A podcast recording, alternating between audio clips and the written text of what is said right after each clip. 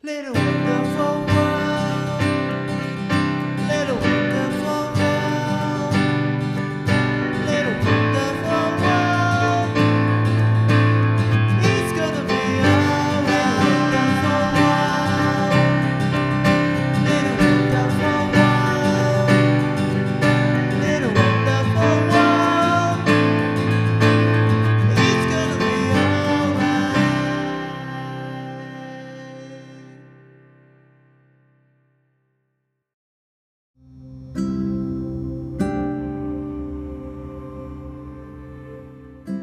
歩先の未来。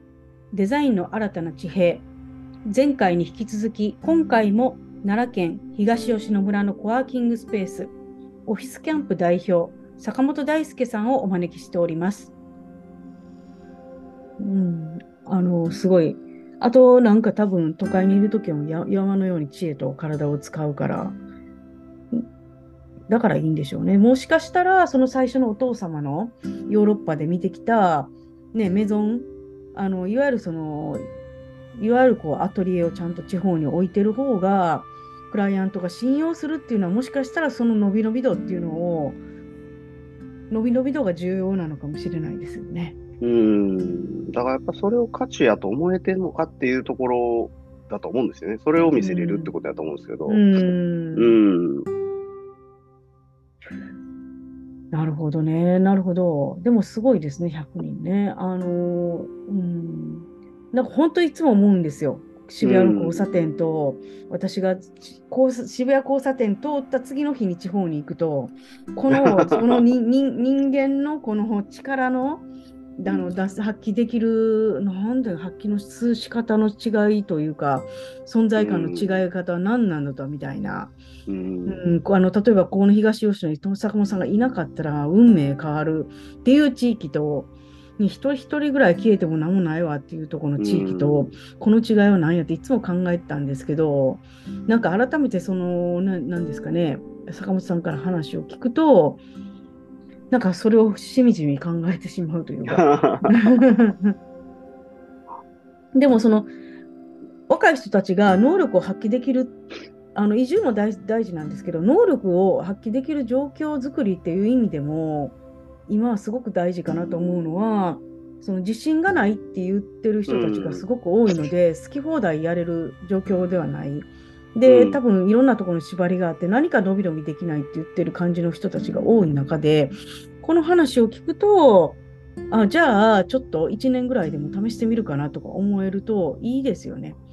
うんいや、本当そう思いますよ。だから、うん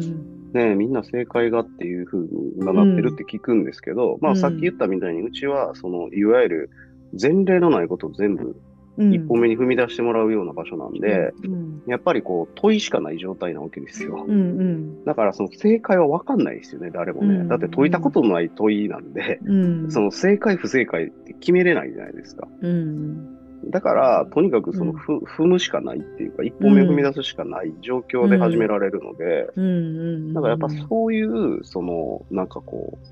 う、うん、解き方もあるっていうか、そういう、こう、向き合い方もあるっていうのは、うんやっぱり地域の方が学びやすいんじゃないかなとは思うんですよね。なるほど。でも面白いですよね。あのね、例えば、あのよくある酒蔵とかでも老舗の15代目とかある、例えばまあ、伝統芸能もそうですね、何代目とか。で、その方をちゃんとやらなきゃいけないっていう、その縛りの苦しさがある一方で、あのすごい自由なことができる。ね、あのそのまさかその山奥で、なんかどちらかというと村の方が、なんか古いしきたりにちゃんと従って、あの新しいことができないイメージがあるのに都会よりもよっぽどなんかパンクというか全く新しいことしてええでっていう状況が実はあるんだと。なんかねえー、と東吉野キングスロードとか言ってもいいかもしれないですよね。いやいやいや。いやでもでもなでもやっぱりこう今だと多分すごく正解が決まっていてなんかあのある意味すごい例えばあのこのデジタル化によって、まあ、本当にいろんな意味での新しい世界がパカパカ出てくる中で、うん。そこのそこがまあないところっていうところがもしかしたら地方などだとかすれば昔はねどちらかといえばあの新しいことができるからあの地方を出て例えば東京でなんかもうミュージシャンになるんだみたいなってあったと思うんですけど、むしろ今は、もしかしたら東吉野であの、ね、行って、そこから音楽始める方がええかもみたいな、うん、あの米津玄師さんじゃないけれど、もしかしたらなんか東京の方が肩にはまったいわゆるレコード会社のあのいわゆる成功事例をね踏襲してしまうのに対して地方の方が例えば藤井風さんとかもそうですけど、うん。自由に発想できるかもってなったらなるほどねって今すごく腑に落ちました。うん、そうですね、うん。そう、そう、そういう意味でのその、正解の少なさというか、比較対象するものの少なさというか、うん。うん、それによって得られる、なんかこう、自由さっていうか、うん。うん、だから都市はやっぱりこう、正解がも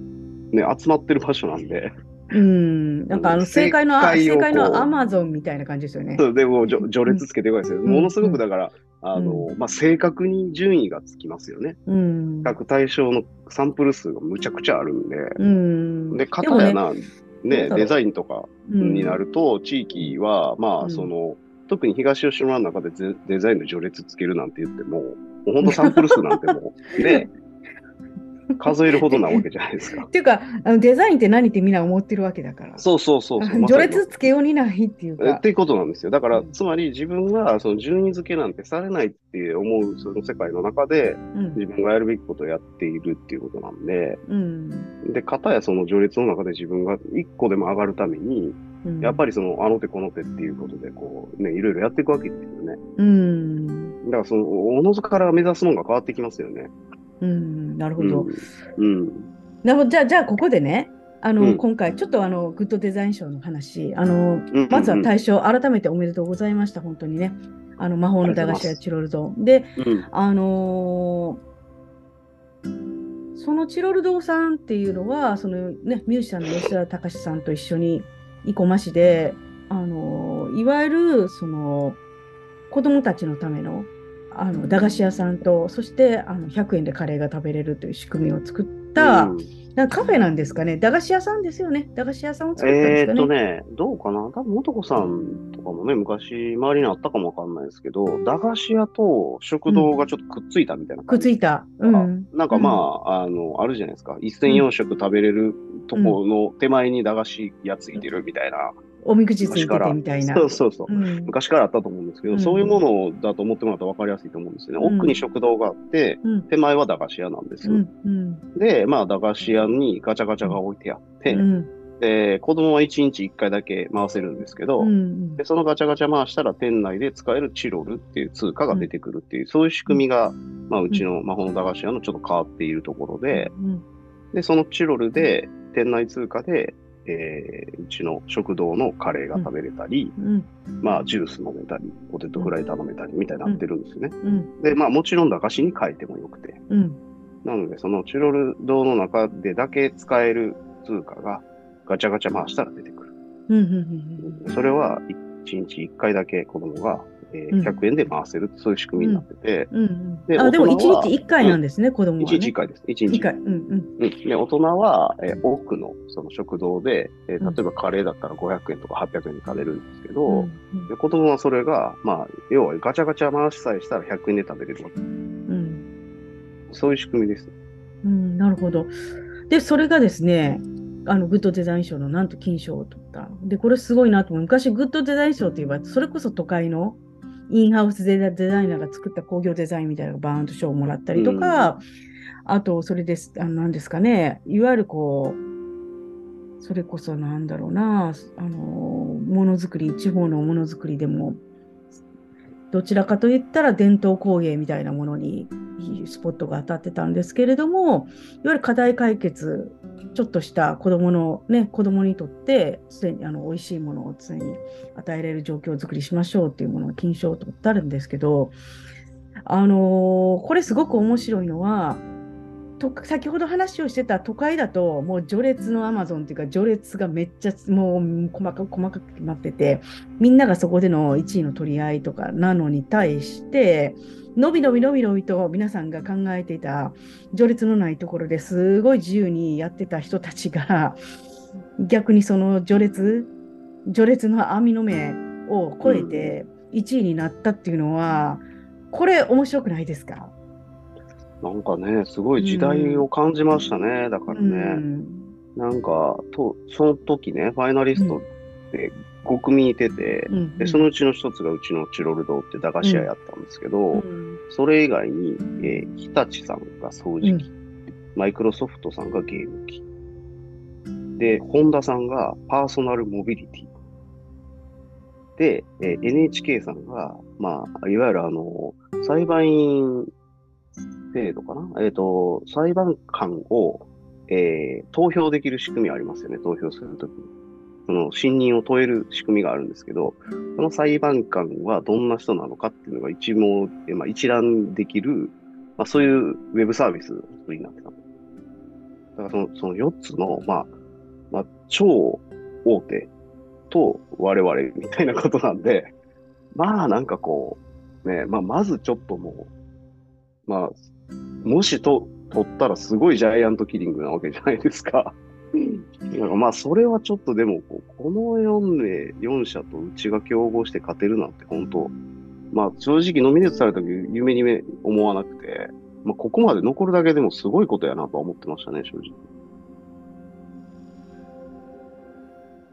でももちろんここまで来たら取りたいなとも思ってたし。あ、もとこさんミュートっすね。ミュートになってました。あのね、もう一回これ、あの皆さんのためにちょっとだけ復唱しますと、えーっと、候補、あの金賞候補が、日立のコードレスあの掃除機。そして、これがどこですか？なんか、マイクロソフトのゲーム機。で、その次が、えーっと、ホンダのハンズフリーパーソナルモビリティ。で、4つ目が NHK の、えーっと国民審査の、あのこれは何ですかね？えーっと、なんプラットプラットフォームとかになるのかなああですね。最高裁判所裁判官の国民審査サイトですね。特集サイトですよね。うんで、これが、えーっと、駄菓子屋。はい。うん。っていう、うん。まあすごいですよね。うん、まさにその自由な、なんですか、前例なきところ自由に発想してた、うなんかこう、なんか、なんですかね、ジビエ対、こう、すごいこう 確かにね、松坂牛みたいな。うん。あのジビエ対あの世界のなんかぐなんなんですかね。あのなんなんだろうミシュラン。ミあミシュラン対ジビエみたいな感じですよねこれ。うん。まあね、ちょっとだからすごい驚きはしたんですけど、うん。で、これ、あの、グッドデザインの対象ってちょっと面白いのが、あの最終的に投票になるんですね。うんで、えっと、もちろんその審査された方も再度投票されるそうなんですけど、で、まあそういうちょっとこう、まあある種民主主義的な形で、さい最後このファイナリストまで選ばれるのは審査員の方々が選ばれるんですけども、うん。最後の対象っていうのは、あの広く皆さんも一票投じれるような状況でうん。対象が決まるってことになっていて、うんなのでその、その賞の決まり方も含めて、なんかやっぱり随分自分もその壇上に上がった時にこう感慨深いものがありましたね。うん。だから日本が今求めてる、デザインに求めてることってこういうことなんやなっていうのをすごいこう自分も実感したし、うん。何かこう、もちろんその、ものによって随分豊かになったうちの国なんですけど、うん。でもなんかもう、もうそれだけでもないっていうふうに、やっぱりみんな思ってるんだなっていうのが、なんか自分だけじゃないなっていうのをすごい感じましたね。いやなんかあのねここにすごい最高のデザインの最先端のテクノロジーが揃っている中でですねあのここの駄菓子屋の写真に見えるのはなんか酒樽プラスチックのあのお酒のケースがあのテーブルとして使われてこれかよみたいな感じなんですけど、あの何ですかねあの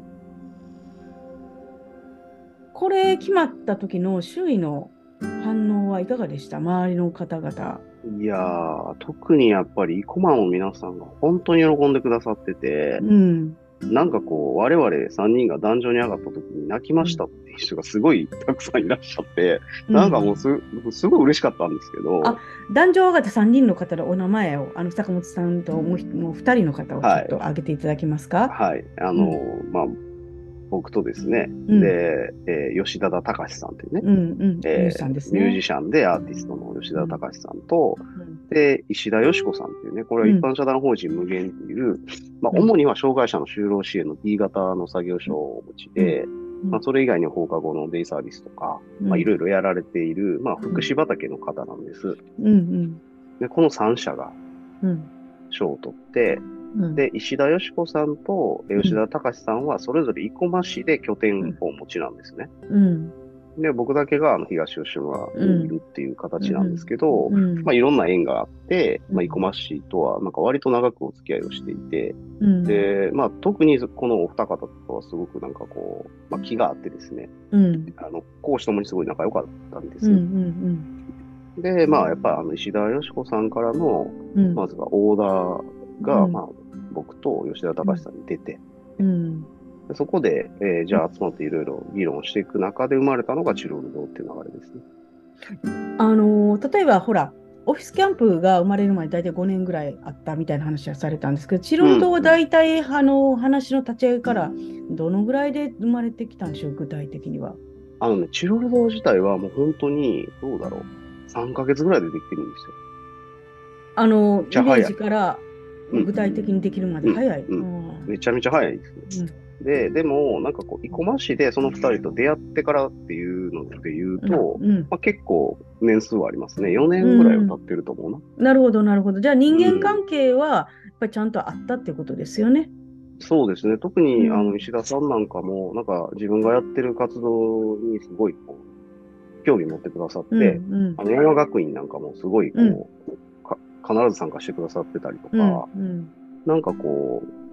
う、我々の活動をずっとウォッチしてくれてて、すごい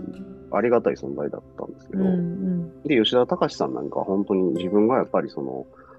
この何年ぐらいかな、それこそ3、4年間ぐらいね、そのうん。学びのことがすごい興味があって、うん。で、25年彼がアートスクールやってたっていうのが分かうんって、うん。すごいやっぱ興味持ってめっちゃ話聞きに行った25年はすごいですよね。25年すごいそんな年いってないじゃないですか、吉田さんって。若い、まだ。うん。うん、だから多分大学を出てから、一社多分就職されてるんですけど、それを出たらもうすぐにもうアートスクール始められてて、うん。で、これはすごいなと思って、その25年間やり続ける凄さもあるし、うん。ままたそのアートのね、スクールって、まあなかなかちょっとままだまだね、あの、うん。今ですら一般的じゃないようなものを、うん25年間成立させ続けてきたんだっていうのも、その凄さとかね。うん。で、もうすごいこう、一方的にちょっと話聞かせてくださいって言って、うん。で、いろいろ喋ってるうちに、まあ、最終的にそのアトリエ EFT が、まあ、ウェブサイトを作り変えたいってことで、で、うんまあ、自分がディレクションさせていただいて、うん。でも EFT はできる人がいっぱいいるので、うん、もう中で作ろうってなって、で、うんそれをちょっと先導的に自分が、まあ、ちょっと入らせてもらったりもしてて、うんだそういうなんかこう、講師ともの付き合いが、まあ、お二方ともあって、うん。そんな中で、まあ、石田さんからこのプロジェクトは、なんか、二人と一緒にやりたいっていうふうにお願いをされて、うん。実はそのチロル堂の話じゃなくて、彼女の B 型の就労支援の施設が、うんまあいろんなその理由が重なって移転しないといけない。移転先で新築で作りますと、建物。うんで、そのプロジェクトを、まあ、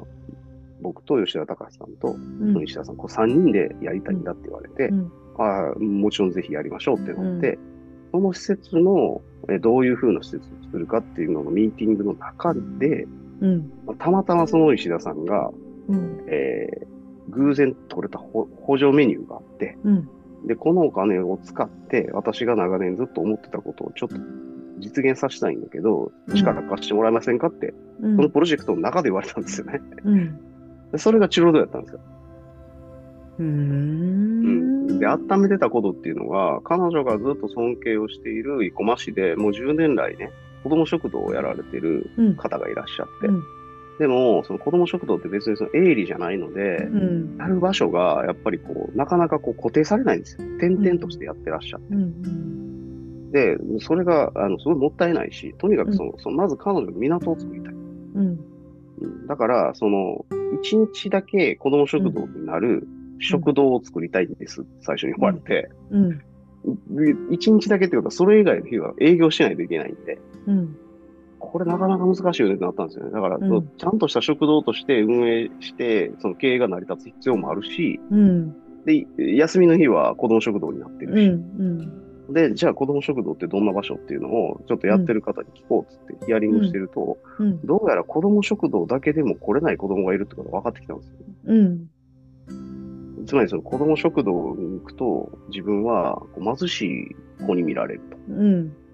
で、それが嫌だっていう子は、もうお腹空いてても我慢してるってこういうわけですよ。うん、うん、うん。なので、じゃ、じゃあ、例えばその子供食堂を、あの、きっちりやってらっしゃる方もいらっしゃるので、うん、我々が作るべき食堂は、子供食堂に来れる人ではなく、子供食堂に来れない人も来れるような食堂にした方がいいよねって話になってきて、うん、で、それを乗り越える何かアイディアないか、みたいなところで、うん、一つはその子供が集まる必要があるので駄菓子っていうのがあって、うん、うん、で、もう一つそこでまあ店内通貨みたいなアイディアにたどり着いたわけなんです。うん、うん。店内通貨を使って、うん、えー子供がそれを店内通貨に変えたから食べれてるっていう状況を生むと、まあ自然じゃなかろうかと。うんだからつまりその安くなってるっていうのがもう見えないんで、通貨が変わることで。うん、うん、でそこまではたどり着いてて、じゃあそれをどういうふうにその子供たちと受け渡ししようかっていうところのブレイクスルーを、まあ吉田さんが思いついて、うん、ガチャガチャいいんじゃないってなって、うん、でそれやってなってもそこからもうブワーってもう、うん出来上がったって感じです。なるほど、なるほど。うん。へえ、なんかまあ、でもご縁ですね。ひょうたんからコマっていうか、そこがメインで話で分けてはなかったのにっていうところ。ああ、いやいや、うん本当そうなんですよ。うんだし、まさかこんなこと、そうね、こんなにご評価いただくようなプロジェクトになるなんても思ってもなかったし、でも自分たち的に2年前にはなかっった？まだ。2年前にはなナイスナイス。うん、うんすごい。うん。だからもう、なんだろう、あの、喜んでくれる子供の顔がやっぱりもう目の前で見れたんで、うん。それがもう何よりじゃないですか、正直う。ん。うん。うん。で、なんか子供を喜ばすってなんか正直一番難しいなと思ってて、うん。うん、なんか、あの嘘が通じないんで、うん。うん。だからやっぱり結構そこは真剣にやりましたね。いつも以上に真剣にやったっていうか。ああ、け結構なんか、子供が一番すごいなと思うのは、大人が子供はこれをやったら喜んで、喜ぶやろうと思ってる下心をバカにしてるっていうところありますからね。いや、ほんとそれなんですよ。いや、うん俺もそれちっちゃい時に思ってたとこもあったからよ私も思っってたから、うん。でしょ？子供たしややりやがってみたいそうなうんそう。うん。こんなん好きやろうはあかんなってすごい思っててう、ん。だからやっぱこうそこ本当にかけなしでいいかな、まずいなとう。ん。ううんん。それはすごい思いましたね。なるほど。なんか子供が一番きついですよね。それそうやった時に本気で無視したり、なんか本気でなんか、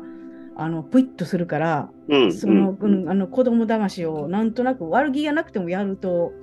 あ、この大人ってちょっとあかんみたいな。そうなんですよ。うん。そうだから、あのうちはもちろんね、その施設を我々3人がやりましたっていうんでご評価いただいてはいますけど、うん。本当はそれをずっとその現場を回し続けてるスタッフもそうだし、うん。この空気感を一緒に作ってくれる、来てくれてる方もそうだし、うん。やっぱりそういう人たちの力で、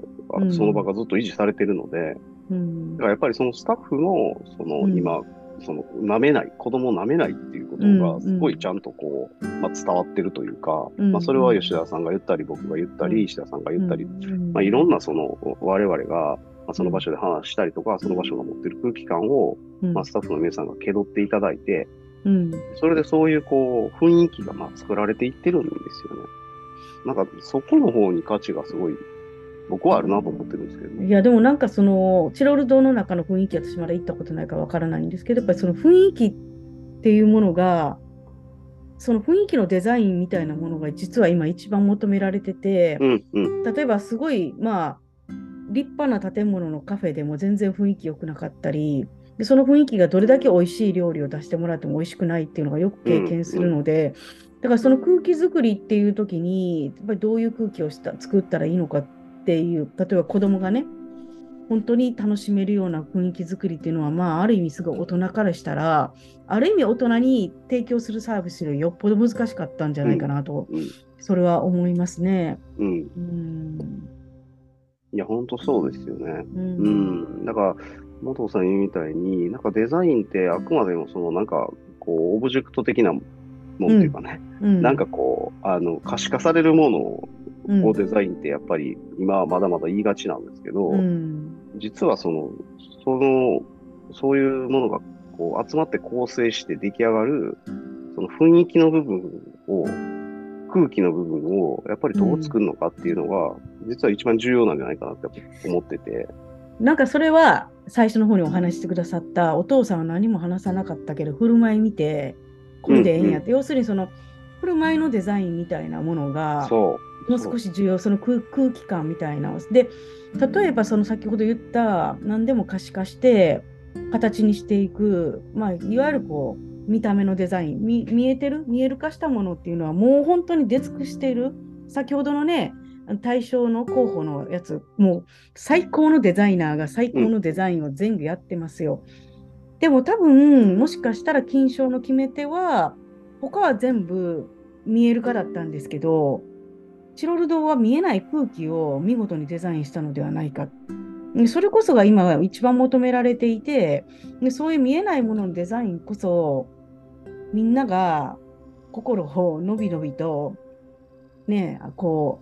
う切磋琢磨するけど相手と比べないでうん自由にやるっていうところからしか生まれないのかなっていうことをなんとなく今気がつきました。うん。うんでも、それは絶対一つの要素としては必ずそうだと思いますね。うん。僕は。なんかこう、じゃああのうんそ一度すみません、一どうぞ。つの要素っていうことは、じゃあもう一つ何か大切な要素があるとしたら、そうだな。その、伸び伸びやるっていうことと、うん、うん、そうだな。やっぱりデザイン名乗る以上はそこに対象があるので、うん、うん、対象とどれだけこう自分がこううん思いを通わせられるかっていうか、うん、まあ、あの、うん、そうだな。なんか、もう大げさに言うとその対象を自分にちゃんと下ろしてこれるかみたいな感じ。うん。そそのおろす目線で見おおれるかおろすってどういうことですか？対象を、要するにそのあのクライアント対象を下ろすっていうのは、それもうちょっとだけわかる、あの私、巫女さんみたいな感じで、うんま。あ、クライアントさんが神様やとしたら神様を下ろしてこないといけないわけじゃないですか。あ、なるほど、なるほど。うん。で、自分が神になったと思ってみたら、うん。どういうもんがいるんやろうとか、どんな雰囲気やったら喜ばれるんやとこう、まあ、こういう話だと思うんです。うんチロル堂でいうところの、まあ、クライアント、まあ、言ったら、こう、下ろしてこないといけない神は子供なので、うん、うん、まあ、子供を下ろしてきたときに、うん。子供は一体どう思うんやろ、どう見えるんやろ、どう考えんやろっていうことを、うん、やっぱりこう、自分として追体験してないと、うん、なんかこう、その、その対象に喜んでもらって初めてって話なんで、うん、自分たちがまず自由にやるっていうこととともに、うん、やっぱりその対象にどう見えてるのかっていうことを、こう、やっぱりいより解像度高く分かる必要があって、うん。その、なんていうんですか、交点の部分がデザインだと思います。うんあの実はねあの私がすごく最近思ってたことはデジタルのカメラになってしかももっと今高性能なスマートフォンになって思ったことっていうのはあまりにも簡単に視覚的に見える化できるようになった時に全く対象と結びついてない相手のことを考えない撮影者が増えたなと思っていて、でこれ困ったなと思ったんですだから機械が撮ってくれてるから一見映ってるんですけど実はその対象と関わってないでそれがねあの90年代の時はやっぱりこう本当にうまいと言われるもう本当名人と言われる方っていうのはちゃんとフィルムだと映る時は映るのでうん。なんかやっぱりその映り方が違ったんです、ちょっとだけ。ちょっと口では言えないんですけれど。それこそまあ、私が好きな篠山さんとか、まあ、荒木さんもそうなんですけど、対象とどう関わると映るねんっていうことをフィルム時代うんみんな考えてたんですけど、これがデジタルになった時に全部機械がやってくれるので、あのーかなり自分の独りよがりで、対象はどうすると喜んでくれるのかな、対象ありきで撮影する人がすごく減った。と思ってて、で実はだからこそローカルフォトをやってそのねその例えば地域のおっちゃんを写してあげてそのおっちゃんが喜んだら OK ですよっていうことを言い続けてるのももしかしたらそうかもしれない。もう一回うん。その写真をカメラを持って喜んで撮るんじゃなくて対象を自撮りじゃなくて対象を見つめてほしいっていうのはすごく、うんもう今接合してるところですね本当に。うんだからその品山さんの写真とか荒木さんの写真は口では言えないけども、うん。何かがあるっていうふうに元子さんおっしゃったけども、うん。口では言えないけど何かがあるっていうのは、もうう多分ニアなとこでその雰囲気とか空気感だと思うんですよ。うんうんでそれも、まあ言ったら口で説明できてないじゃないですか。うん。なんかわからないけど、この良い空気感を作るのであるっていうことでしかなくて、うん。でも実はここの中には言語ができてない情報っていうのがむちゃくちゃ含まれてるわけですよね。うんうんうん。まあ、こっちの方が実は情報量多いんちゃうかなって。あ僕なそうんか思って。て、うん。だからつまりそういうなんか受け取ったすごいよくわかんない塊をよくわかんない塊として受け渡しするにはどうしたらいいんやろっていうのを、うん。やっぱり本当はやらないといけなくて、いや、私もそこをずっと考えていて、あの篠山さんの写真ですごい好きなのは、まずあのジョン・レノンと小野洋子さんの最後のダブルファンタジーのあの写真が、うん多分多分篠山さんにとっても一番誇るべき写真だと思ってらっしゃるんですけど、もう一カットは、ブルータスの人間関係で連載されてた時に、宮崎駿さんと高畑勲さん、ツーショットがあったんですけど、本当にこれ、この篠山さんが撮ったからこんだけ残ったっていう素晴らしいカットで、たった2人が2人立ってるだけなんですけど、でも2人の人間をしっかり撮って、もう本当にこの2人の関係を撮るって、これ篠山さんしかできない。でシンプルですよ。人間2人立たせうて、んその関係性を撮るだけなんですけど、もうこれはもう本当に到達できないなと思って見てたんです。うんでもやっぱりこうね今本当に簡単にねあの機械が取ってくれるから簡単に取れてるように見えてるんですけど取れてないっていうのがすごく多くてなんかねあの例えば映画監督でもあの本当ああの例えば「スター・ウォーズ」の映画監督最近の方々でもそうですけどもうフィルムを使ってるっていう海外の方がやっぱり増えたと。じゃあなぜかって多分その言語ができないものがやっぱり映っててあのデジタルだとどうしても映らないものが映ってるからもう一回そっちに回帰してるのかとかレコードに戻ってるのもそこがあるのかっていうのは時々思ったりとかしますね。いやいやいや、本当そういうことちゃいます。だから、うん。あのーテクノロジーが古いから、うん。イコールダメって誰が言ってんのって思ってて、うんうん、だからその、その時代のそれじゃないとできないこともやっぱりあって、もちろんそのコンビニエンスの良さもあるんですけど、うん。うん最新イコール最上っていうのはね、割とその盲目的に信じられているけども、うん。それはちょっとおかしいなってずっと思ってるんですよ。うん。だから最上のものはうん。最新のもんじゃないよなっていうのは常に思う。うん。だからやっぱりね、その、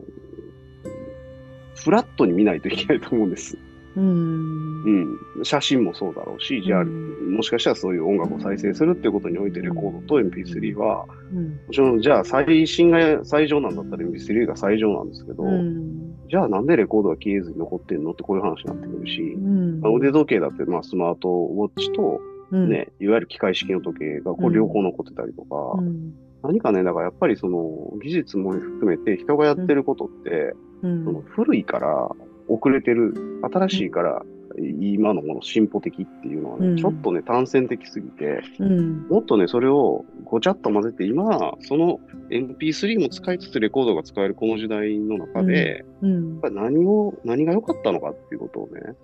なんかもう一回ちょちょっとやっぱりちゃんと整理して論じないと、うん。なんかすごいこう、大事なものを失っていきそうに思ってて、うんそれはね、こう、地域での暮らしにも絶対言えると思ってるんですよ。うんいや、本当にタワーマンションに住んで、うん。密閉された、その適温の中で暮らし続けるのが最上でしたっけって話で、うんいや、暑いの寒いのあるけども、それはそれでいい暮らしなんじゃないっていう、うん。初めてね、我々はそれを対象化して、こう、見れるようになった時代にいるんですよ。うんうんだから余計に全部見てから選んだ方が良くないって俺は思ってて、うんうんうん。それをやらせてもらえたんで、俺の場合は。うんでそそれは、なんかそれによってすごく自分は良かったんで、うんうん。できるならそういう機会をもっとたくさんの人に提供したいなとは思ってるんです、だからオフィスキャンプがあるんですけど、なるほど。あのーちょっとだけち話また違うところに行くんですけど、あの私、坂本さんともう一人ね、あの山水号の会の井上さん、あの白谷康生さん、うん。もうお亡くなりになったえっと、あのデザイナーさん、私はお会いはしてないんですけれど、やっぱりなんかその話を聞いてるとどうしても白谷さんのこととか、うん。その彼が、彼がの師匠だったイタリアのデザイナー、エントマーリさんとか、あの方々をすごく思い出すんですけど、そうですね。うん、やっぱりなんか、ああいう人たちを見ていると、もう時代はもう関係ないですし、なんといってもその、あの、多分今私たちがよく見る、すごい良い正解デザインとは違う、あのデザイン、見た目も、何ですかね、見える化もされてるけれども、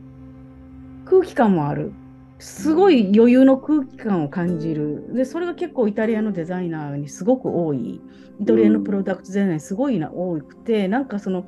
その余裕感って日本にはないなってすごく思っていたんですけれど、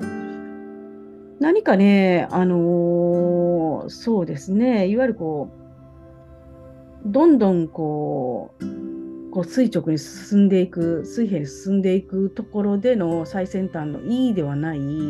何かもっと本当のその振る舞いの中の良さみたいなものを今も改めて考えるときに、まあ、あの白谷さんがお亡くなりになったっていうのはちょっとねちょっと何かだからこそ考えなきゃいけないのかなって今思ったりとかしたんですけどなんかその白谷さんのエピソードとかも坂本さんにちょっとお聞かせ願えたらいいなと思ってましたよ。ああ、そうですね。ん塩谷さんはね、なんか自分がほんまにめっちゃ覚えてるのは、うん。えっと、初めてお会いした時なんですけど、うんうん。あのーそれこそ塩谷さんとの共通の知人で、藤谷さんという方がいらっしゃって、うん。堺で、あの、うん。いわゆるアンティークショップみたいなことやられてるんですけど、うん。でその方の紹介で、えー塩谷さんに会いに行ったんです。うん。いや、むその、なんていうかな、迎え方っていうかね、塩谷さんの迎えてくれ方みたいなもんに、うん。もう本当に随分やられて、どどうどういう迎えむ迎え方してなんていうかな、こうね、は、初めての人間ですよ。もちろん知人同士での紹介なんで、うんそれは絶対あると思うんですけど、やっぱりね、その、もう本当に誠心誠意迎えてくださってるっていうのがすごく伝わってくるわけですよ。うんで、何でも教えてあげると。うんで、とにかく、あれ、こういうこといあの知ってなくて大丈夫とか、こんなんどうとかって、うん。むちゃくちゃ出してくれて、まあ、うん。例えばその時だったら、あのフィスカルスってそれフィンランドの、えー町なんですけど、そのクラフトによって町が再興したっていううん。地域で、うん。で、例えばその東広島って僕は行ったことないけど、うん。例えばこういうね、あの、北欧の山奥でこんな村があるよ、みたいな話してくれたりとか、うん。で自分たちのその、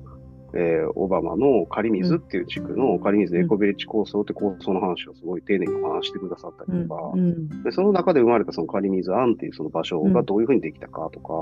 うん。まあとにかくその初めて会いに来て別にそのお金にもならないのに、うん。めちゃくちゃ時間を割いてくれて、うん。とにかく誠心誠意語ってくれてる。うん。で、その後で、あの、すごい素敵な、あの、ディナーをごちそうになるんですけど、うん。ディナーもケータリングで、まあ、うん。彼の、その、海辺にあるスタジオに案内されて、うん。夕日が沈むギリギリのタイミングぐらいから始まるんですよ、うん。食事が。で、イタリアのケータリングなんですけど、うん。で、塩谷さんが作った器とか、まあ、イタリアで買い求めてきた器とかが、こう、食卓に並んでて、うん。で、それをまあ、一緒にワーワー言いながら食べるんですけど、うん。まあ、なんて言うんですかね。まあ、その迎えられ方をすると、もう、何も言えないというか、もうグーの音も出ないっていうか、うん。で、最後ね、塩谷さんが、あの、設計された、まあ、インテリアを手掛けられたうん。ホテルに宿を、うん。まあ、部屋を取ってもらっていて、うん。まあ、そこで寝るわけなんですけど、うん。もうずっとその塩谷さんに抱かれ続けた一泊二日やったわけですよ。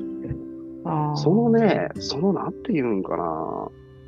うん、だからね、やっぱりね、の人を迎えるっていうことのその、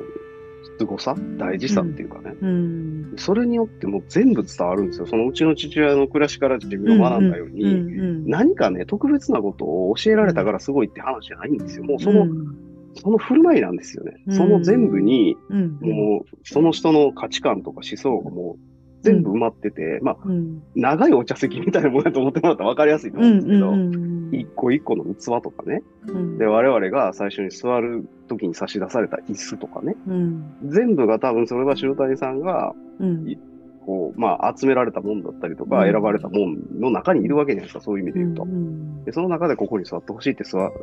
る、座ると。うん。なんかそ、その全部がね、うん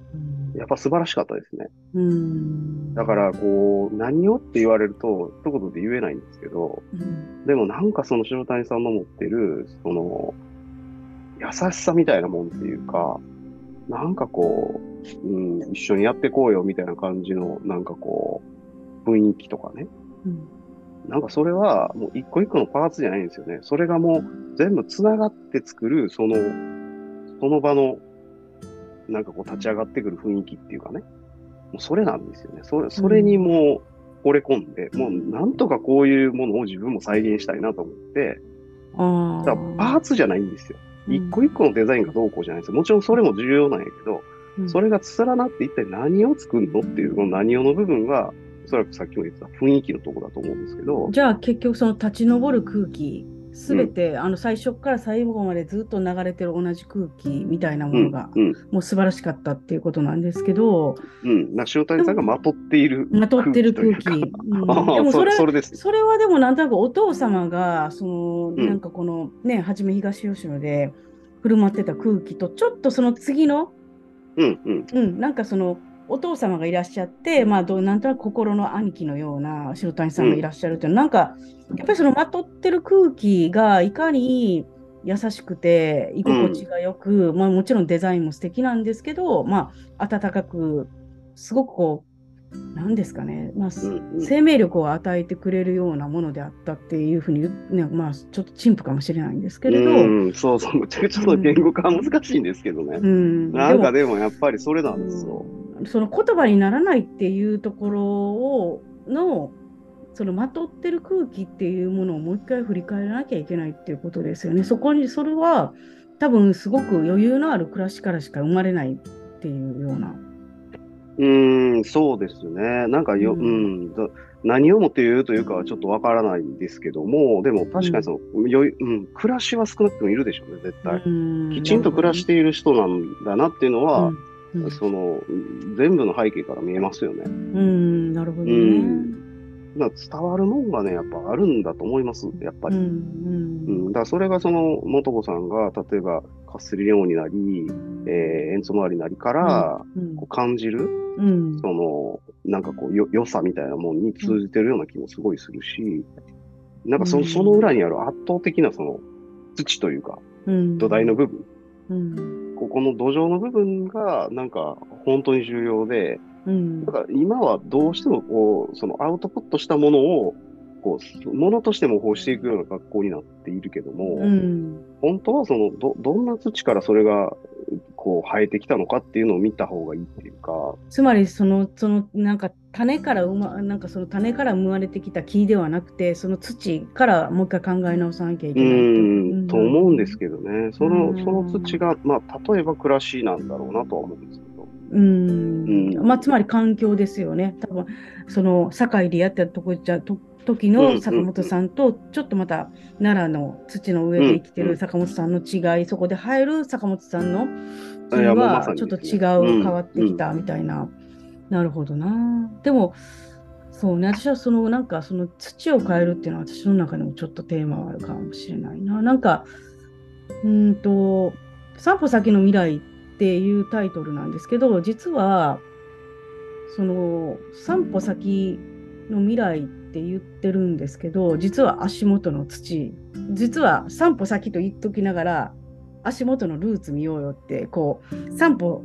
進んで散歩下がるみたいなことを考えていきたいなと思ってるんですよね。どうしてもこう前に行くんですけどでも結局一番その散歩先の未来っていうのは足元の過去にあるんやでっていうことをうん考えたいなと思って、つまり土って耕していかなきゃいけないからその耕すのはやっぱりこう時間かけて時間かけてすごい時間かけて作られた土の中から生まれてくる未来なのでだからその耕してる土みたいなものを考えてまあ足なんですけどね。ちゃんとあの、うん。だ大地の上の足って考えたんですけど。なるほどね。あのーじゃあもう一人のデザイナーさん、ちょっとまた話はね、変わるんですけど、先ほどのグッドデザインと、それから次ね、あの、真鶴で、オモデザのイベント、面白い、うん。あのデザイナー、面白い地域にいるっていう、あの、学芸出版からの本のイベントで、あの、来週ね、真鶴にお越しいただくんですけれども、あの本当なんか去年は坂本さん、表座とチロル堂と結構いろんな意味でポンポンって、うん。なんかこう種がパーンと、ね、花開いた時期ではあったと思うんですけれど、あのーやっぱり面白いなと思ってるのはそのすごくこう競合がない競い合う相手がない。でまあ皆さんがもうパイオニアっていうそのここで生まれるデザインっていうのとももう対してこのいろんなところでも競い合いでももうすごいもうねあのートップの人が競い合う東京の中でその中でそのみななんかその奈良のチームがチロル堂っていうものを作ってしかもすごくアナログな形で作ったお店みたいなものが、まあ、グッドデザイン金賞を取れ取ったりとか、まあ、そこの思想を書いた本であるのが多分あの表座だと思うんですけどその本のねにあの帯を書いてくださったデザイナーに、ね原健也さんまたもう一人のデザイナーさんで原健也さんっていう方が出てくるんですけどなんか多分その原さんもね原健也さんも坂本さんたちに注目した理由っていうのはその全くあの競合がいないところで自由にやってる正解がない中で自由にやってる人たちのデザインっていうものに何か気づかれたのかなってちょっと思ったりとかしたんですけどなんかこう坂本さんから見える原さん像みたいなものを少しお話聞かせていただければと思いまして。うーん、なるほど。うん。そうですね。でも原さんもね、なんかやっぱりこう、うーん。でもやっぱ圧倒的な存在感ですよね、原さん、まず。うんうんで、その、んあとね、すごい、これは自分が勝手に感じただけなんで合ってるかわかんないんですけど、うん。やっぱりその言語の人っていうか、うん。そのね、やっぱりこう、そんなに口数多い方じゃないんですけど、うん。なんか、こう、要要点要点でズバッて切り込んでくる言葉が、うん。その場の空気をうんバシって変えるね、うん。一言をおっしゃるんですよ、あの人。うんうんそれには多分むちゃくちゃ、その、すごいこう、奥があるっていうか、裏打ちがあっての、うん。多分、その言葉、一言なんですけど、うん。そのね、やっぱりこう、うん、タイミングと、そのうん。言葉選び、うん。もうそこがやっぱり原さんの、うん、僕から見たら一番すごいとこなんですけど、うんだから例えば我々がローカルデザインを学ぶ、これから学校を始めるんですけど、うん。そのローカルデザイン、ローカルデザインってずっと言ってたんです。その開校宣言の時に。うん。で、その時に原さんも来てくださってて。うん。で、それは開校宣言に来てくださった場というのはどこに訪れえっとね、福井県の鯖江なんですけど、鯖江で、はい。鯖江のね、リニューってイベントの中で、その開校宣言やったんですけど、うんうんでその原さんがね、その会の中盤ぐらいで、うん。いや、ちょっとここで皆さんに、あの、提案がありますと。うん。で、ローカルデザインのローカル取りませんかって言われて、うん。ね、そう一度そこでちょっとアーセントするわけですよ、まず。うん。え、え、えってなって、うん。ローカルデザインのローカルは取って、うん。これからのデザインって言いませんかって言われて、で、そこでちょっと一泊置くわけですよ、みんな。ん？どういうことってなってから、だんだん分かってくるんですよ、こっちも。でもうちょっと椅子からみんなもう転げ落ちそうになって、これからのデザインですか？みたいな。むちゃくちゃ背負うもんでかいっすね、みたいになって。でも言われて、やっぱこう気づくわけですよ。確かに我々は、都市と地方っていう、こう、わかりやすい、こう、対立軸みたいなものを使って、で地方に住んでるからこそできることがあるんだっていう、まあ一つのそれはまあ武器ですよね。武器だし、まあそれは一つの盾でもあって、うんその鍵にまあある種隠れつつ、その武器を使って戦ってきたんですけど、うん。そもそも論で、その、その地域、ローカルっていう言葉の裏で、うん。なんかこう、ある種甘えてる部分ももちろんあるし、うんうんうんな少なくても我々がマジョリティのデザインやってるなんて誰も思ってないわけですよ。うんうんうん、なゲリラであると。うん。ね、カウンターパートであるということを、まあ、自覚しつつそれをやってるわけなんですけど、うんうん。それはね、つまりあある種の甘えでもあるわけですよ。うんうん。でも、それはもう取ったらどうですかっていういう提案をされたわけですよ。その場で。うんでそれはね、もう、取りますとしか言えないですよね。いえやいやじゃあ、そしたら、ローカルデザインの次の名前は、どう、どう命いや、名ローカルとかじゃなないし、うんじゃあローカルにじゃあ対峙したら、じゃあ都市のデザイン、アーバンデザインなんですか？みたいな話になってくるんですけど、そうじゃなくて、うん、それをすべからく全部これからのデザインって言ってほしいってこういう話なんですよ。うん。だから都市とか地方とか関係なくないかって、まあこういう話だと思うんですけど、うん。でそれを全部ひっくるめて、まあうん。これからのデザインとして、その何でもやる、こう、うん。なんていうかこうスタンスとか、うん。あのその対象を下ろしてくることであるとか、うん。なんかオーダーを疑ってみることであるとか、なんか我々がやっぱりこう、その自分たちのデザインでやってることっていうのがあって、うんでそれがむしろこれからのデザインなんだっていうふうに、まあ、劇を飛ばされた部分もあるっていうか、うんまあ、つまり、でも、あの、オーダーを疑うっていうのはご法度でしたからね。うんかつては。うん。あのうん言った通りやれやだったんですけど、まあ、うん新山さんがね、次の新山さんがとにかく、おっちゃんが言ってくるオーダーを全部ちゃぶ台返ししてやってきましたって。でも、それは昔は、いや、ほんまにそれをやるやった日にはデザイナーとして、まあ、上司に怒られるの当然やった時代から、うん、うん、これは大きいなと思うんですけど、でも、あのーやっぱりコロナになって、私もね、その対立軸、ローカルと、あの都市と地方みたいな対立軸って、やっぱり地方創生の頃からずっとあったし、うんうん。でもその前は、そもそも地方で住むとか、地方に行くっていうことは、まあ、都落ちっていうひどい言葉もあって、まあ、対立軸どころか、うん、まあ、二項対立のは、まあ、言ってみても、上から目線だったりとか、うんまあ、うん。ずっとこうだったんですけど、でもまあ、きっかけとしては、地方創生がきっかけで、でもコロナになって、やっぱりこう、こうやってズームで話したときに、まあ、ズームでミーティングをすると、誰がどこの地域かわからないなって、毎回山水号の会でも思ってたんですけど、もう、あの、四角の誘拐とか言うまでもないぐらい、誰が、例えばここで坂本さんがね、お話してくれてるのが、ね、実はイタリアなのか、もしくは山梨県なのか、奈良なのか、もしかしたら東京の多摩地区なのかわからないっていうところなので、まあ、所属はもうだいぶどこでも良くなってくるのかなっていうのは、多分普通の人にもそれはちょっと普通にはなってきたのかなと思うんですが、ただ、その原さんのこれからのデザインっていうのはかなり大きなところに、何ですかね、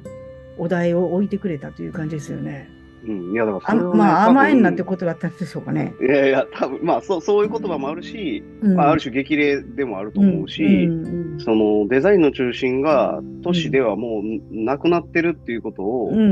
あのやっぱりこう、ある種今の日本デザイン界のトップって言っても過言じゃない原さんが言ったっていうことの大きさもあるし、うん。やっぱりね、その、全部ひっくるめてこれからのデザインでしょっていう話だと思うんですようね。ん日本全国をフィールドにしてデザインっていうのが行われていて、ジャパンから発信するという。うん、だからその中心地が東京だとかそんな話じゃなくて、うん。うん、まあどこもが中心になれるし、まあうん。辺境にもなり得るってこういう話だと思うんですよ。うん。だからそういうふうに見たときに、多分、う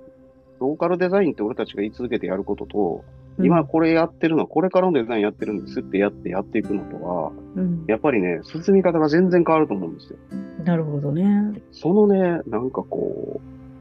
う、うん、言葉の置き方ね、うんその場所でそれを言うっていう、それはね、やっぱり相当やっぱ見てないと言えないと思うんですね、正直。うんうん。その今日今日疲れるっていうかね、だからかなりいろんな視点からやっぱりね、もものを見てはる方やなっていうのをむちゃくちゃ思いましたね。やっぱりでも無地をやってるのは大きいですよね、全国いやでかいですね。あれはでかい、いやあれはでかい。うん。それはね、でも、も原さん自身もおっしゃってましたけど、うん。やっぱりあの無地という、あの、堤さんってまたこれまたジャイアントと、うん。まあ、田中一行さんっていうね、ジャイアントが、うん。やっぱり生み出した、まあ、ある種の非常にその概念的なね、うんまあ、その、しある種資本主義のカウンターパートのような、うん。なんかそういうこうブランドなのか何なのかちょっと今でもわからないようなもんだと思うんですけど、うん。そういうこう、まあ、大きなその問いみたいなものをうんずっとこう抱えつつ、うん。こうあり続ける、まあ、ある種あれは、こう、小行為の活動だと思うんですけど、うん。あれとね、長年対峙するっていうのは、なかなかやっぱこう刺激的だと思いますよ。あの問いをずっとこう突きつけられ続けるんで、うんうん面白いと思いますね、だから。うん。いや、だってあの、無地、ロンドンで人気で、もう90年代ですけど、あの、全然日本と扱いが違って、これブランドなんやと思ってびっくりして。うんで、でも、やっぱり田中一行ででかいな。まあ、田中一行さん大阪の方ですけど、あの、なんですかね、やっぱり概念のデザインっていうものを、うん、概念のデザインみたいなところが、多分私が思うに、私も CD ジャケットやってて思ったことがあまりにも表層、衣装に凝りすぎて、うん。概念なくなっとんなと思って、これはあかんなと思って、うん見た目だけ綺麗でもこれはあかんやろって思い続けてきたので、だからローカルに行ったってこともあります。デジタル化だけではなくて。うん。で、やっぱりその立ち上る何かとか、やっぱりなんかこう対象、ちゃんと対象にこう、なんていうか、憑依するみたいなところっていうのが、本当に欠けてきているなって思っていたところがあって、あのーいかにこう、その対象に憑依しながらやっていくっていうのがもしかしたらもう一回考え直さなあかんのかなっていうことと、あと、先ほど言われた原さんの言葉が素晴らしいっていうのは私も低空飛行がすごく好きでよく聞いてるんですけれど、なんかあれほど的確に、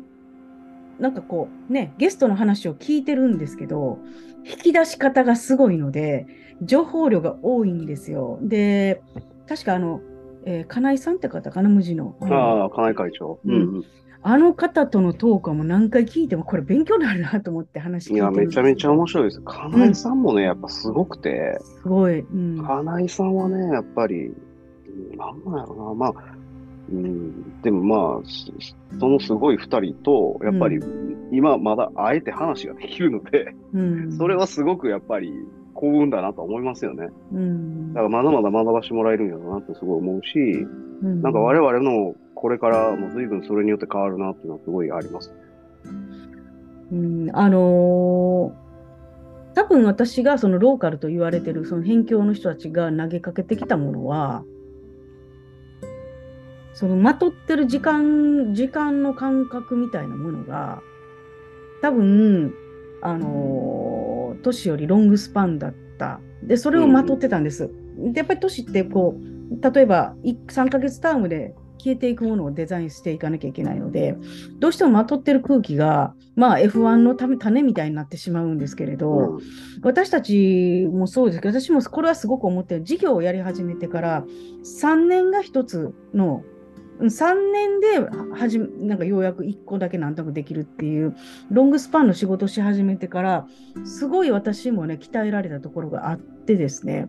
やっぱりそのまとってる空気がしっかりしてないと、早くダメになってしまうのかもしれないって、もしかしたらなんとなく感じられてるのかなっていうのが1個と、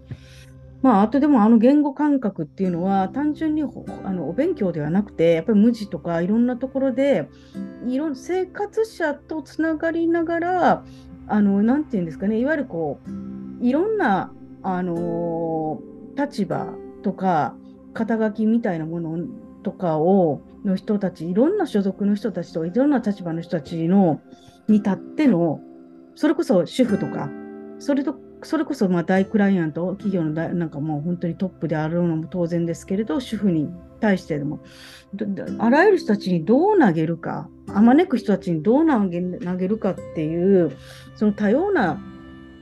まあ、見つめてる範囲が多様、多様なだからこそ出てくる言葉なんじゃないかなと思ってて、うん。そのターゲットが狭い人たちってやっぱり言葉が狭い、そのターゲットだけになるから狭いんですけれど、やっぱりこうね、その無地っていうブランドのその広さであったり、まあ、それ以外にも原さんが手掛けられている瀬戸内国際芸術祭もそうですけど、やっぱりまあ、すごくその、あの、あまねく人々に向けてのデザインっていうのを考えてるからこそやっぱりなってくるんだろうなっていうのはすごく思いますね。それに比べると私が今まで本当に東京でやってきたのは多分20代そして30代前半のことしかやってこなかったから、まあ、初めて地方行った時には相当やっぱり自分は叩かれたような気がしますしでまだまだなんですけれどでもやっぱりこうよりこうあまねく人たちの長い長く使えるデザインその概念的なものっていうのを突き詰めるためにはそのローカルっていうものをやっぱり取らないと、まあ言ったら対立校であり続けるっていうのは良くないんじゃないのかなっていうのはなんか分かったんですよね。で、うん。うん。ちょっとね、私の話になるんですけど、最近ね、実はちょっといろいろあって、スター・ウォーズの映画を見直してたんですよ。めっちゃ時間かかるからしんどいんですけど、でも思ってたんですけど、面白かったのが、まあ、えっ、と、第1期あるじゃないですか、ジョージ・ルーカスさん第1期うんのルークスコ・スカイウォーカーのはいはい。4からの話ですよね。4, 4から、うん。4、6までかな。うん、そう、6までと。うん。で、その、あと2000年代のエピエピソード1から、あのダース・ベイダーのアナキン・スカイウォーカーの話と、うんうんで、第3部の最近の話と3つあるんですけど、まあ、第3部の最近のってすごくこう、な女性が、えーっと、レイっていう女の子が主役で、まあ結構叩かれてはいるんですけど、1個だけ良かったことっていうのが、なんか第1部は、やっぱりこう正義、完全懲悪だった。だから正義が悪を倒す。うんうんで第2部はなんか多分ちょっとジョージ・ルーカスも考えていやちょ完全懲悪でどうなのやってた時に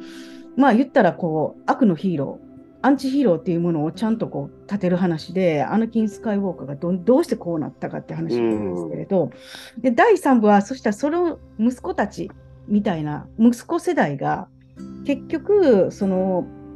親のやってることを繰り返しながらもどう轍を踏まないかっていう世代になってるんですよ。うん。だから、やっぱりこう同じ繰り返しではあるんですけど親よりもちょっと更新して親の失敗をいかに繰り返さないかっていうことを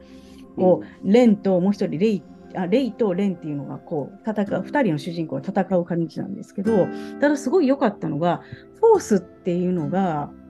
あの当時一番初めは善だったんですよね。それが善から悪に一体こう落ちるのが第2部なんですけど第3部は善と悪両方がフォースなんやっていうことを見せたっていう。うん。つまり、ほどっちかじゃないと。うん、だから対立構成のローカルじゃなくて、ロうんうん、あの都市と地方、全部で一つだよってやったのが第3部なので、うん。いろいろ語られてはいるんです。すごい批判はされてるけれど、やっぱり時代的なテーマとして、うん。難しかったからこう混乱はしてるんだけど、フォースが善と悪だよっていうのはなかなかこれはいいんじゃないかと。つまり、その暗かったり弱かったりバッドな部分がなくて、全部いいことばっかりやったらやっぱりおかしなるよっていう話なんですけど、うん。それってどういうことかというと、私と坂本さんが育った郊外が全部いいことずくめのところで暮らしてたからこれってなんかあの後ろ暗いものとか弱いものとか汚いもの全部排除してるけどいいんかなっていうのがちっちゃい頃やったと。うん。でもやっぱりそれを排除しすぎてるのがおかしいよねって言った時にまあいろんな多様性とか SDGs とか言われてるんですけど「スター・ウォーズ」でもやっぱりこういねダークな方だってあるんだよ。フォースはダークだってあるよっていうことを言ったっていうのは結構これええことやなって思ってやっぱりこのこれが今の今の時代なのではないかなと思ったというかねもう一回。うんうん、でそもそも日本ってあのいわゆる善悪はあんまりはっきりしてないしまあねあのなんかそういったことに対して寛容やったからもう一回そこに戻していくっていうのはすごくいいことなんじゃないかなとは思ったんですけどうん。っていうふうに私ちょっと思っていたのでその原さんのローカルやめましょう。その対立軸やめましょう。で君らがやってることはあくまでも新しいデザインこれからのデザインなんですよっていうのはなるほどねっていう。うん。で、ローカルどうしても悪のヒーローになっちゃう、アンチヒーロー型の正義を倒すのかなんかわからないけど、レジスタンスになっちゃうんですけど、ずっとレジスタンスでも良くない。レジスタンスが、じゃあ、本当にね、その、勝っちゃったら帝国側に勝っちゃって、そしたらまたこっちが帝国になっていくわけだかいら。やいやいや、まさにまさにそういうことなんですよ、ね。そうそうそう。うん。うん、だからその、ある種のその両義性の中におけるね、うん揺らぎみたいなもんが、まあ、うんある種人を人たらしめてるわけでね、うん。なんかど、どちらかだけが正義でやるっていうのは、うん、やっぱりこう、危ないんですよ。構造としてそれを持つのはいいんですけど、うん、その、なんかどっちも内包してるからこその、うん、なんかこう、中庸っていうかね、うん、だからそれをなんかやっぱりこう、示唆されたような気がすごいして、うん、やっぱりね、そう、なんか元子さんみたいに、その、うん。善と悪両方の側面をもちろん我々は持っているし、うん。非常にその、何か矛盾をはらんだ生き物なんですけど、うん。で、がゆえにその完璧な美みたいなものを求めたくもなるし、うん。で、それをなんならそれを生み出そうともするんですけど、うん。まあ他方ではそれをそのカオティックなものとしてね、うん。なんかまあうんこう壊してみたりとかうん。もするし、でも、うんなんかそういうもんなんでしょっていうね、なんかこう、うん。ある種、その、まあ大きく飲み込むっていうか、うん。だからそのど、どれか1パートだけを抜き出して完全な世界を作るっていうのは、うん。やっぱりこう、いずれにせよ、その、出来上がったもんっていうのを潰れるしかないので、うん。うん、だからやっぱりその、そういうことなんでしょうね。それをこう、多分解いてくれてるような気もすごいしたし、いやこのままローカルデザインがどんどん大きくなりすぎて、じゃあそしたら何かこうこっちが主流になってくるとうんまだそれをローカルデザインの帝国になると序列になっていくしうんうん。で、それってどうなのってこう、まあだから今このタイミングでそれを我々にこう言ってくれたっていうのはすごい大きいことだと思っているし、うん。うんで、ライブデザインっていう、まうんあ新たな名をね、うんやっぱり、あライブデザまあイン与えてくれたんですけど、ラライブね生きるデザイン。うん、だし、こう、まあ、な生というか、もうそそのまんまみたいなこともあるじゃないですか。うんうんなんかね、やっぱり確かにそれすごいしっくりくるなと思ったし、うん。でもそれはやっぱり、その我々みたいな対象をすごいこう、見つめ続けてくれた上で、まあ、うん。なんなら我々を下ろした上で、うん。多分、ああでもない、こうでもないって考えてもらったその先に多分出てくる一つの言葉なんですけど、うん。なんかね、やっぱそこにフォーカス合わせて、ズバーって切り抜けてくるその刃がね、やっぱすごい、めちゃくちゃ強靭ですよね、だからあの人。うんやっぱすごいなと思いました、本当にそれ。うんでも一方で私からすると例えばそれこそ近代化っていうのがあって 20, 20世紀のこの間もちょっと展覧会見てたんですけど、うんモダニズムっていうのが生まれてでやっぱりその近代化がずっと突き詰めててそれはやっぱりそのある意味正義とかうん。あのいわゆるそのそうだなあのサルトルじゃないですけどずっと進歩主義的なずっとしずーっと私たちはあの進化していってつどんどんどんどんソフィスケートされていくのだっていうところにうんエビストロースがそこに刃を突き刺したっていうのがあるんですけれど、やっぱりそこをみんなが今考え始めて、やっぱりこう、ただ、ただ良くなることとか、ただどんどんどんどん、あの、買っていくことっていうことが、委員会っていうことが多分世界中で今考えられているから、その両義性をしっかり持つ。うん、うん。いや、うんほんとそう。んだから、環境の話もね、俺、一部ではむちゃくちゃ危ないなと思ってるんですよ。うん。環境がよりね、せ正常になることだけがうん。良かったんでしたっけって話あるじゃないですか、やっぱり。うんもちろん悪くなるよりは良くなるに越したことはないけども、うん。じゃあそ、どんな犠牲を払って良くしていくのって話ももちろんあるし、うん。だからそその、なんていうのかな、その、正しいことは正義であるっていう、うんその、その危うさね。そうです、そうです。うん。うん。うん。その、なんかこう、うんそ、それによってもすごく盲目的になっていくわけですよね。うん。うん。だからその一定のシミもない世界を作るっていうのは、うんなんかやっぱ非常に怖いし危ない。あの正しいことがやっぱり正義だから正しい方向に行って正しくデザインしましょうっていうところで正解はこれですよっていっぱいやってたところにまあ言ってみたら奈良県のあのチロル堂がこうこうビシッとさせたんですけど いやでも。でも私はそのチロル堂の金賞と原さんのライブデザインっていうのは私の中でピタッと重なるのでなんかすごくいい掲示を去年は坂本さんいっぱいもらったんじゃないでしょう本当かね。そうなんですよね。うんおっしゃる通りですね。うんだから、まあ本当、うんまあ自分の中ではその第二創業じゃないですけど、うん。今年ぐらいからやっぱり本当にそのあ新たなフェーズで自分のうん。ね、やろうと、やることを、やっぱりこう、まあ、うん考えていきつつ、やっぱり広げていく時期な、がま、また来てるなっていうのはすごい思いますね。なるほど、でもなんか、うん。じゃあ本当はあの今度土曜日ね、あのー、真鶴で、あのーそうですね面白い、えーっとデザイナー、面白い地域にいるトークがあるんですけど、とても本当に再会できるの楽しみにしています。はいいや、でもね、本当今日長いお話だったんですけど、すごいね、なんかゆっくり、改めてゆっくりお話聞けて、で、あと、何もこのタイミングが良かったのは、去年、本当に坂本さんがご著書も出されたりとか、あのグッドデン賞を取られたりとか、まあ、いろんな意味で天気のタイミングでね、今思ってるいい話聞けて、本当に今日あの楽しかってあの光栄でした。ありがとうございます。いやいや、こちらこそ。はい、うんありがとうございました。またよろしくお願いします。はい今日はありがとうございます。はい。えーっと、皆様いかがでしたでしょうか？新年初めての散歩先の未来。ゲストは坂本大輔さんでした。ね、坂本さん、本当にお話が面白くって、いつもあのお話伺うたびに、たくさんの発見があって、